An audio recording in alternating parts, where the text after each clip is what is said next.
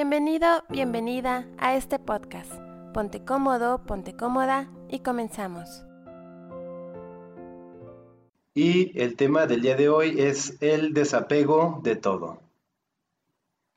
Pues listos a trabajar con un tema que estoy segura que a todos nos va a mover y nos va a ayudar para convertirnos en mejores personas. Eh, algo muy importante es que tengas tu mente abierta a todo lo que vamos a trabajar. Y quiero comenzar con esta frase. El desapego es una manera de querernos a nosotros mismos. El que sabe vivir en desapego vive en armonía, vive más ligero de equipaje. Preguntas que vamos a responder. Yo sé que muchas de las personas que están con nosotros tienen una libreta y una pluma y toman nota. Por eso me interesa que les quede claro cómo nos vamos a manejar en este tema. ¿Qué es el desapego? ¿Cómo lograr el desapego? Y cómo me puede traer beneficios el desapego en mi vida, seas minimalista o no. En minimalismo simple lo que importa es que estés en el camino de una vida simple y feliz. Y vamos a comenzar con un cuento, con una historia que como decía mi abuela es la mejor manera que tenemos de aprender. Y habla de un príncipe que vivía en un palacio muy aburrido. Él siempre tenía un servidumbre, pero la verdad es que no tenía una vida muy interesante. Y una mañana vio llegar a su balcón a una golondrina y le pareció que era hermosa y además su canto le fascinó y todas las mañanas se levantaba muy temprano para escuchar a la golondrina con el regalo de su melodía y lo disfrutaba mucho. Pasaron unas semanas y el príncipe ordenó a su servidumbre que le trajeran comida a su golondrina, porque él se sentía como halagado de que la golondrina volviera cada mañana. Y así lo hicieron los, la servidumbre, le llevaba todo el tiempo los mejores productos para que la golondrina que se había convertido en consentida del príncipe estuviera feliz. Pero un día, el príncipe, queriendo darle más a la golondrina, les ordenó a toda su servidumbre que construyeran como una especie de caja que atrapara a la golondrina porque él estaba preocupado de que alguna mañana ya no volviera. Y si ella no volvía, pues él iba a ser muy infeliz. Así que los sirvientes hicieron una especie de cajita donde pusieron a la golondrina que el príncipe quería tanto y ya iba el príncipe y le escuchaba cantar, pero después decidió que esa cajita se convirtiera en una jaula y le cerró con llave la puerta de la jaulita, pero le dijo a la golondrina, esto lo hago por amor, lo hago porque te amo mucho y no quiero perderte, no quiero que te pase nada. Tú eres mía y yo te amo intensamente. Esto lo hago por tu bien. Y así la golondrina se volvió muy triste hasta que dejó de entonar su melodía y el príncipe le preguntó, o sea, ¿por qué si te he dado la mejor comida, los mejores tratos y la jaula más hermosa, ninguna ave de afuera podría tener tanta belleza como tú? ¿Por qué ya no cantas tan bonito como antes?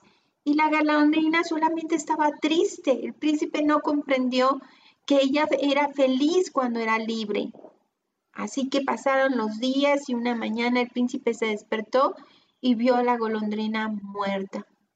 Regañó a toda su servidumbre, se molestó muchísimo y los culpó de la muerte de la golondrina. Y el príncipe se quedó muy decepcionado sin la belleza del canto de la golondrina cada mañana. Ese tipo de relación de esta historia habla de nuestra relación con las personas y con los objetos cuando queremos poseerlos de tal manera que nos olvidamos de ser nosotros mismos y de ser libres, porque te esclavizas y asfixias y esclavizas a los demás. Aplica esa historia a tus hijos, a tu familia, a tus padres, a tus hermanos, a tus amigos, a tu pareja, cuando hemos pretendido controlar, que por amor a los demás. Cuando tú dices, yo no puedo ser feliz sin una persona, yo no puedo ser feliz sin un trabajo, Yo no puedo ser feliz sin lograr la meta de bajar de peso y tener determinado cuerpo. Yo no puedo ser feliz sin algún objeto en especial, comprando un carro, una casa. Entonces estás hablándome de apegos, porque no puedes empeñar la felicidad a cambio de algo. Importantísimo. Si esto que les voy a decir queda claro, ya con eso hicimos mucho. La felicidad no puede depender de nada externo a ti. Ni casas, ni carros, ni muebles, ni regalos, ni personas. La felicidad está en ti y la forma en que te relacionas con las cosas no es que sea malo tener cosas. ¿Cómo te relacionas con ello? ¿Qué tipo de relación es esa que tú tienes objetos guardados que no usas pero ni los compartes y se están destruyendo con el tiempo, pero no quieres, no quieres soltarlos. Eso es un apego. El apego tiene mucho que ver con el miedo y con el egoísmo. Entonces vamos a ver, vamos a reconocer a qué me estoy apegando, qué no quiero soltar, qué estoy acumulando ¿De qué me estoy dando cuenta de las acumulaciones que hay en mi vida? Porque nos resistimos a soltar. No queremos perder el control. Todos, todos, todos. No hay un solo ser humano que no tenga apegos. Los apegos llegan a ser problema cuando estos se vuelven la causa o el fin de tu felicidad. Es que yo tengo unos hijos y los amo y es mi apego. Sí, pero si tú sufres, si ellos no van a visitarte, ese es un apego ya no sano. Si tú tienes hijos y los ves felices de desarrollarse, te llamen o no, muy bien, quiérelos. Es muy distinto cuando sufrimos. Si tú tienes una casa y en esa casa tienes una colección de copas de cristal y sufres si alguien las toca, bueno, te está hablando de un apego que está acabando con tu felicidad. Y ese apego es por miedo, por necesidad de control, porque no te permites vivir los cambios. ¿Han escuchado esta frase de hay que morir para vivir? Tiene que ver mucho con el desapego. Todo el tiempo estamos muriendo a algo. Los días pasan, estamos soltando, y el desapego tiene que ver mucho con dejar ir, con ya no resistir, con permitir que se experimenten cambios en la vida. La vida es cambio, totalmente. Pero cuando nos resistimos al cambio, entonces viene el apego enfermo, no el natural. ¿Qué es lo que hace que nos apeguemos? El ego, el miedo, la comodidad, porque bueno, ya lo tengo, entonces es cómodo tenerlo. No lo necesitas, sí, pero ahí está. Sí, eso es lo que lo hace. Pero una persona que tiene apegos acumulados es una persona que vive insegura. ¿Qué pasa cuando abres un refrigerador y está saturado de comida? Pero cada fin de semana esa persona tira la comida porque no la consume, es demasiada para esa persona. Eso está hablando de un miedo miedo a no tener que comer al día siguiente. Y en base a ese miedo está gastando energía y está siendo egoísta. ¿Quién no es acumulador? Todos somos acumuladores en algún momento de nuestra vida, más cuando estamos tristes o tenemos algún problema emocional, la acumulación aumenta. Ahora, revisando nuestra conciencia, ¿de qué me hago responsable que acumulo? Yo reconozco que en un principio libros, más de 200, 300, 500 libros, tenía libreros enormes llenos de libros. Y dejarlos ir me parecía triste porque me habían costado mucho, porque eran parte importante para mí, porque amo leer. Ese cambio en mi vida me ayudó. ¿Por qué? Porque al dejarlos ir compartí algo que no lo estaba leyendo constantemente, ya los había leído y lo que tienes que aprenderlo, ya lo tienes. Y si lo necesitas otra vez, pues lo compras de nuevo, pero comparte y deja ir. Y eso me liberó espacio y también me permitió pues escuchar más y no buscar todas las respuestas solo en libros, también buscarla en los señales o los símbolos cada día. Puede ser acumulador de ropa, puede ser acumulador de, de trastes, hay quienes tienen varias vajillas y solamente usan una. Este, hay quienes acumulan herramientas. Háblame de esa acumulación y vamos a ir viendo cuándo esa acumulación se vuelve un apego enfermo. Desde pequeña, ¿cómo eran tus padres? ¿Cómo acumulaban? ¿Qué era lo que más acumulaban? ¿De qué estaban llenas las cajas? No sé si recuerdan, en mucho tiempo había un lugar o una bodeguita en las casas para guardar las cosas que estaban acumuladas. Todavía en Estados Unidos se contratan bodegas para poder guardar las cosas que ya no caben en la casa. Y a veces son personas que viven solas, pero tienen tantas cosas que no es posible una más en ese espacio. ¿Cómo era? ¿De qué, de qué eran responsables de acumular en tu casa? de que eres consciente hoy que estás acumulando. ¿Cómo, como acumulo yo en cosas, acumulo también en emociones? Alguien decía, yo estoy apegada a mi ex marido. Pues sí, también, si tú tienes un problema de acumulación, te está hablando también de acumulación de emociones. ¿Qué, qué acumulas? ¿Miedos? ¿Tristezas? ¿Enojo? ¿Críticas? ¿Qué es lo que acumula? ¿Qué tipo de emociones? A lo mejor somos de las personas que siempre estamos quejándonos, que lo que pasa es malo. Entonces, soy acumuladora de críticas. A lo mejor todo lo que veo le encuentro, eh, como dicen, el arroz negro, el puntito negro, el error. De todo veo el defecto en lugar de concentrarme en lo que sí me gustó. Dicen que tu boca habla de lo que hay en el corazón. ¿De qué hablas? ¿Cómo te expresas? ¿Cuáles son tus temas? ¿Qué dices? Eso habla de cómo te sientes tú.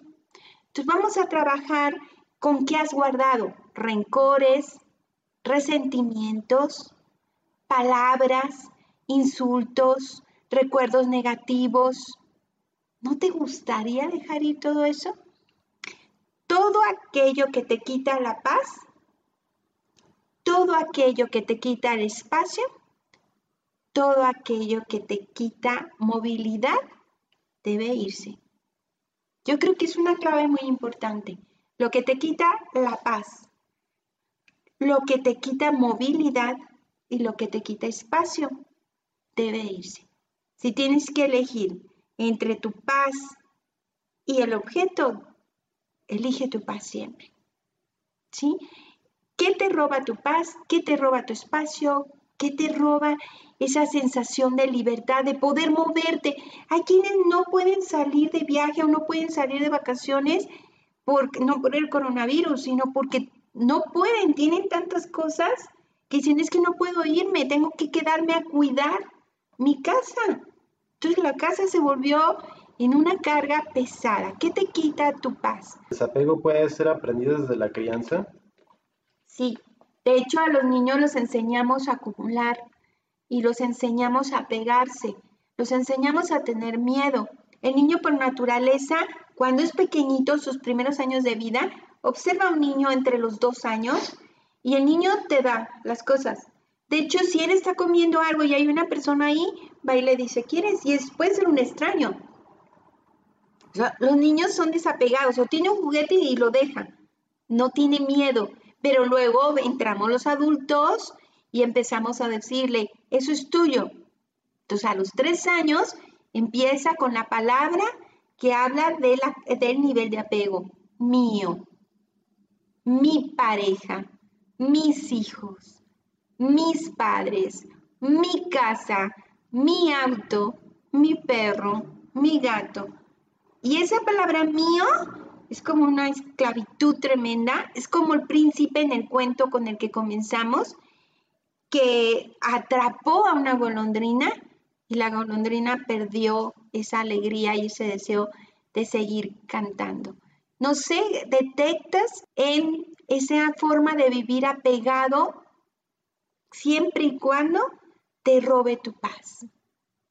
¿Sí? Si por tener ese objeto pierdes tu paz, tu tranquilidad, si por quedarte con esa persona pierdes tu paz, tu, tu tranquilidad, tu alegría, si por aferrarte a una situación, a un trabajo que ya no te gusta, hay quienes están apegados, es que no lo puedo dejar, me da mucho dinero, pero no eres feliz. Sí, sí, pero me da mucho dinero, no lo puedo dejar.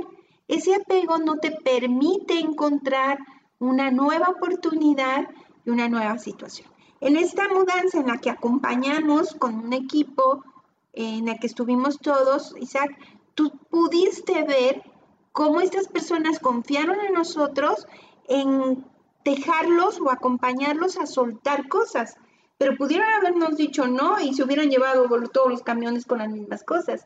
Pero gracias a que soltaron, tú pudiste ver la expresión de felicidad de esa pareja cuando en su nuevo hogar tenían solo las cosas que ellos habían elegido, porque descubrimos en, esa, en ese trabajo que decían, es que todo esto me lo regalaron, nos lo regalaron en nuestra boda nuestros padres y no nos gusta, no va con nuestro estilo, pero fue un regalo.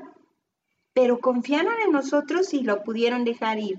Si tú no estás dispuesto a soltar, entonces seguirás esclavo de tus posesiones. Y muchas veces recuerden que el desapego no solo es de cosas materiales, sino también de emociones, de personas incluso, porque muchas veces una persona en tu entorno puede ser lo que está provocando el caos en tu vida. O incluso tu acumulación puede ser causada por otra persona. Incluso puede ser que a lo mejor te enfermes y, no estás reconociendo esa parte. Incluso te puedes desapegar, sí se puede, ¿no? De, familia, porque creo que hay familia mala. Tóxica. Y lo mejor, lo más sano es alejarse. Sí. O marcar un espacio. Definitivamente los límites son sanos. Y aquí es algo muy importante.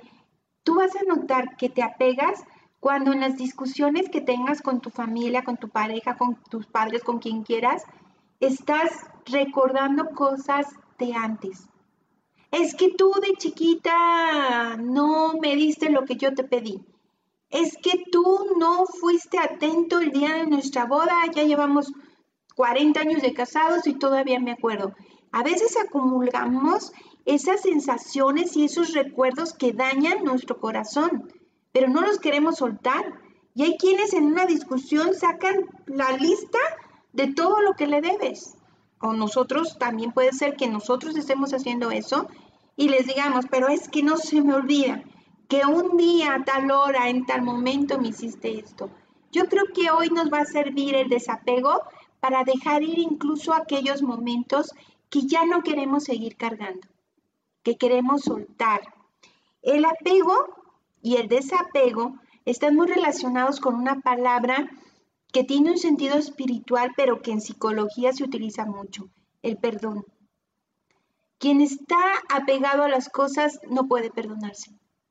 Quien no puede dejar esos cuadros como esta parejita, no puedo dejar esos cuadros que están muy bonitos, pero que ya no los quiero porque no son de mi estilo, porque no combinan, porque no es lo que yo quiero tener quien está pegado no se perdona a sí mismo, no se perdona soltar y no se perdona opinar distinto. Está bien, me lo regalaste, pero eso no quiere decir que esté sentenciado a tenerlo el resto de mi vida, sobre todo algo que no me agrada. Entonces, cuando tú eres fácil de perdonar, eres fácil de soltar, de dejar ir y de abrir el espacio para disfrutar lo nuevo, lo que viene nuevo, lo que viene diferente, el cambio. Porque es muy cómodo seguir haciendo la misma rutina. Hay quienes han querido organizar su casa siguiendo y siguen haciendo lo mismo. Yo quiero un cambio, pero sigo haciendo lo mismo. Nunca va a haber un cambio si no empiezas a hacer cosas diferentes. Quiero bajar de peso, pero no quiero dejar de comer como hago quiero seguir tomando refresco, quiero seguir comiendo de forma inadecuada, pero quiero bajar de peso, nada más que no logro la meta. Pues eso nunca lo vas a lograr. Necesitas hacer un alto, perdonarte por haber dañado tu cuerpo, por haber comido inadecuadamente y abrir tu conciencia a la nueva forma de alimentación, salir de tu zona cómoda en la que siempre haces lo mismo y quieres resultados diferentes. Les tengo leyes para poder desapegarnos. Cuando les hablo de leyes, son principios muy importantes que si los llevas a cabo, vas a salir de ese apego a la pareja, a las situaciones, a las cosas. ¿Tú de qué, de qué o de quién quieres desapegarte? Ponlo, porque el que lo anotes te ayuda a hacerte consciente. Si nos estás escuchando y estás trabajando, pues es momento de que digas, a ver, yo de qué hoy en este momento me voy a desapegar. Ahorita que vamos a oír las cuatro, o cinco leyes, lo voy a hacer con toda conciencia, pero este, primero voy a traer a mi presente sobre lo que quiero trabajar. La primera ley de desapego Acuérdense que estos son principios fundamentales que me van a ayudar a soltar y dejar ir. La primera ley es ser responsable. Esa es la primera ley. Porque nadie va a venir a resolver tus problemas. Nadie va a venir a quitarte esa piedra en el zapato, sino si te incomoda, eres tú quien debe hacerlo. Nadie va a respirar por ti Nadie va a cargar tus cosas, ni nadie va a cargar tus problemas.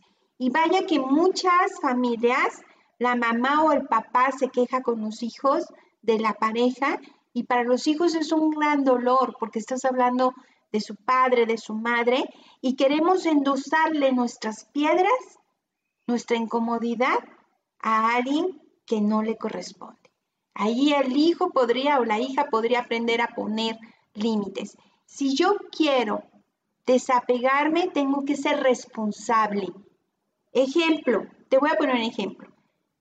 Ya no aguanto más en mi casa, está saturada, siempre está mugrosa, limpio y se vuelve a ensuciar. ¿Con quién vives? Conmigo, nada más. Ok, hazte responsable. Si tu casa no está como tú quieres, ¿cuál es tu responsabilidad? Es que esta relación de pareja, no sé si te ha tocado escuchar a que alguien se queje de su pareja. Y a lo mejor tú no conoces a la pareja, pero estás escuchando a esa persona y te desgasta solamente escuchar. Ahí estamos hablando de alguien que no se hace responsable. Es que yo no soy feliz porque él no me trata como yo quiero. Es que yo no soy feliz porque él o ella no me valora. Yo no tengo una casa limpia porque nadie es organizado. Mi mamá no me enseñó.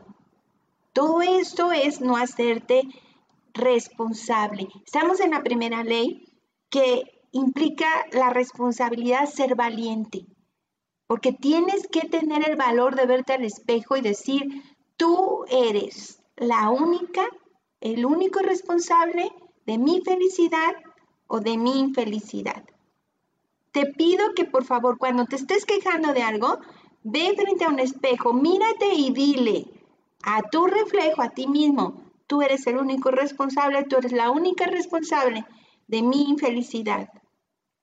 Tú eres responsable de las decisiones que tienes, de las cosas que metes a tu casa, de las elecciones que haces.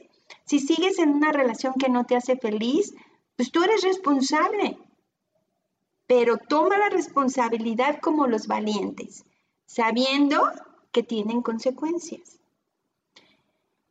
Hay que tomar en cuenta que a veces acumulamos porque buscamos validación.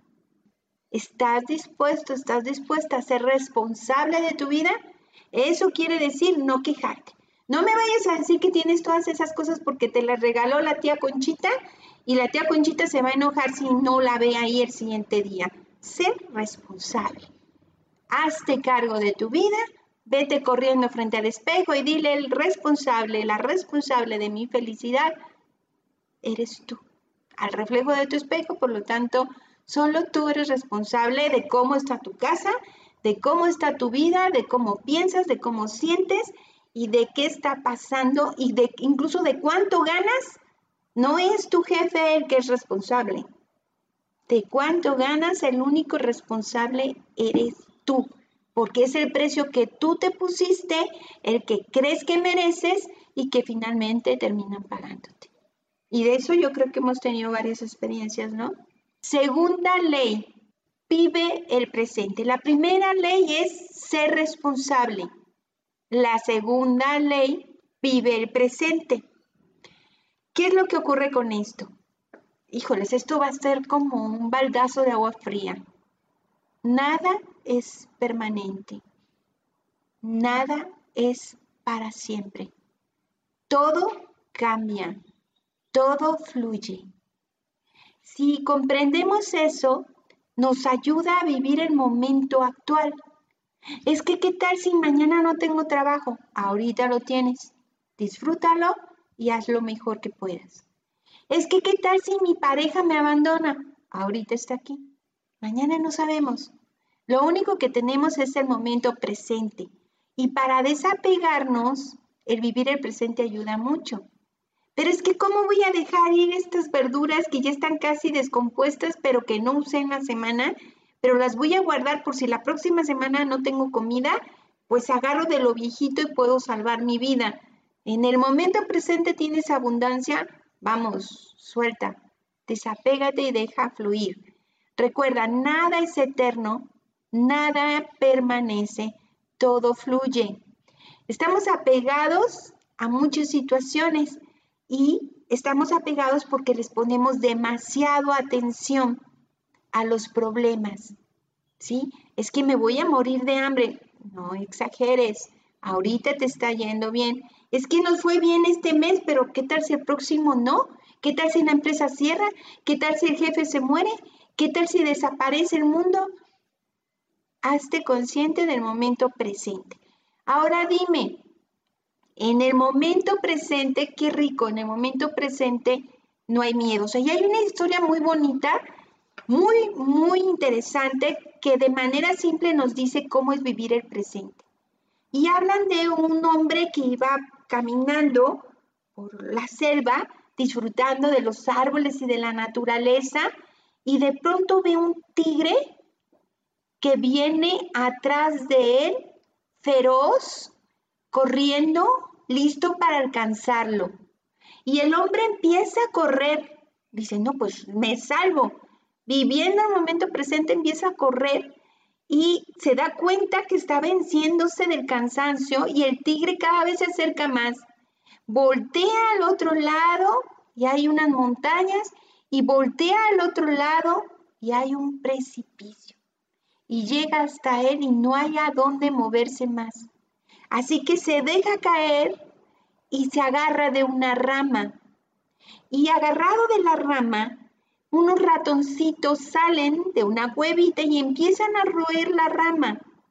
Y este hombre voltea y al final de la rama ve una deliciosa cereza. Y entonces toma la cereza y empieza a disfrutar. Esa historia es un ejemplo de qué es vivir el momento presente. En este momento, ¿qué tengo que hacer? Él hizo todo lo que tenía que hacer. ¿Te das cuenta? Él corrió, él buscó opciones, él se aventó por el precipicio, se agarró de una rama. Ya salieron los ratones, pues lo único que me queda es comer esa cereza y algo pasará. Algo pasará. Vivir el momento presente es una forma de vivir el desapego, de hacer a un lado el miedo y favorece el desarrollo de la aceptación de lo que es aquí y ahora. La tercera ley del desapego es promueve tu libertad y permite ser libre a los demás. El príncipe no era libre. El príncipe estaba aburrido y el príncipe empezó a construir una jaula poco a poco para la golondrina. Y también la golondrina se quedó atrapada, no se quiso ir. El que puede ser libre, pero muchas veces tú solito te metes a una jaula y pierdes tu libertad. Puedes ser libre, pero muchas veces tú solita te quedas atrapado como la golondrina y ya cuando te das cuenta, mueres de tristeza, de aburrimiento. Nos vamos entonces, esta ley es promueve tu libertad y permite que los demás también sean libres. Me gustaría que nos leas este fragmento de la libertad. Isaac, asume. Asume que la libertad es la forma más plena, íntegra y saludable de disfrutar de la vida, de entenderla en toda su inmensidad. Qué tan difícil para muchos no se dan cuenta de que estás quitándole la libertad a los, o pretendes quitársela, o que ellos mismos se le están quitando y están empeñando su libertad. Puede ser hasta con un trabajo que te esclavice, sí, que te digan, mira, en este trabajo se sabe a qué horas entras, pero no se sabe a qué horas sales. Entonces, si quieres entrar, te vamos a pagar muy bien, pero pues no hay hora de salida, no hay sábados, no hay domingos y no, no puedes saber más que que vas a ganar muy bien. Felicidades, ¿sí? No lo sé. No sé si valdrá la pena empeñar nuestra libertad y nuestro tiempo con tal de ser aceptados o reconocidos o comprar cosas que no necesitamos para impresionar a personas que no nos importan. Entonces, revisemos todo eso. El desapego es cortar vínculos con frialdad que nos hacen daño. No es tan fácil. No es tan fácil porque ese apego es esa conexión como esta parejita que tenían esos cuadros, pues ellos creían que honraban a sus padres por tener algo que no les gusta. Busca en tu casa, porque posiblemente tienes un regalo que no te gusta. A veces puede ser algo que te regaló tu tía favorita, pero la verdad no le atino, no te agrada. ¿Por qué voy a conservar cosas que no me agradan? ¿Dónde, ¿Dónde está mi libertad?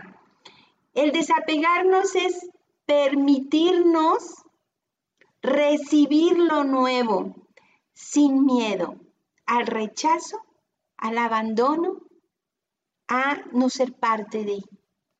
Y nos vamos a ir a la cuarta ley del desapego, la última, pero antes quiero que escuches esto. Cuando tú haces un lazo con las personas o las cosas en que no lo puedes soltar, estás atrayendo sufrimiento. Detrás de todo sufrimiento hay apego. Detrás de todo sufrimiento hay apego. Cuando tú sueltas, dejas ir, liberas, ya no te agobias. Si tú pierdes algo y sufres, te puedes enfermar hasta morir del sufrimiento. Puedes provocarte una enfermedad. Pero cuando tú dices, ya pasó, eso ya pasó, ya terminó, ya lo perdí, bueno, lo que sigue, ¿Qué pasa si tú pierdes tu cartera con todo tu sueldo del mes? Y entonces te la pasas llorando, sintiéndote mal porque perdiste tu dinero y se pasa otro mes y hasta pierdes el trabajo y te despiden por estar sin concentrarte. En cambio, ¿qué ocurre si te pasó esa situación y dices, va, ya lo perdí, a lo que sigue, a ver cómo lo salgo? Este mes salgo adelante y, y ya veré qué hago el próximo. Sí, es soltar. Cuarta ley de desapego. Asume que las pérdidas van a suceder tarde o temprano. Qué duro está esta parte. Dice, si fuéramos por la vida dándonos cuenta que un día tú no vas a estar, un día yo no voy a estar, un día las personas que más amamos no van a estar, un día las cosas que más nos gustan no van a estar. Creo que aprenderíamos a disfrutar el momento presente. Hoy estás. Y hoy quiero decirte, me importas. Te quiero. Aquí estoy. Te disfruto. Cuarta ley, asume que las pérdidas van a suceder tarde o temprano. Así que todo pasa y también esto pasará. Los cambios son constantes. Todo es constante. Así que se trata en esta cuarta ley de aprovechar cada segundo de nuestra vida. Y quiero, antes de que cerremos, quiero pedirte que escuches con mucha atención esto y que después cuando termine este video lo vuelvas a ver y lo repitas constantemente. Repítelo durante 21 días seguidos. Te va a ayudar bastante. Si quieres, puedes este, concentrarte, ponerme atención nada más y repite mentalmente conmigo. No tengo miedo de perder nada. No tengo miedo de perder ni personas ni objetos, porque nada es de mi propiedad. Amo y acepto las cosas como son, sin apego, sin miedo, sin condición, sin egoísmo, sin absorber. Amo y respeto con libertad, porque yo amo y respeto mi libertad. Así que esto que acabo de decirte, repetirlo constantemente 21 días seguidos, nos va a ayudar a aprender a desapegarnos porque estamos reprogramando nuestra mente. Gracias por ser parte de nuestra vida. Los queremos muchísimo. Pasen un lindo día. Gracias por acompañarnos. Te invitamos a que te suscribas al canal de YouTube Minimalismo Simple y seas parte de esta maravillosa comunidad.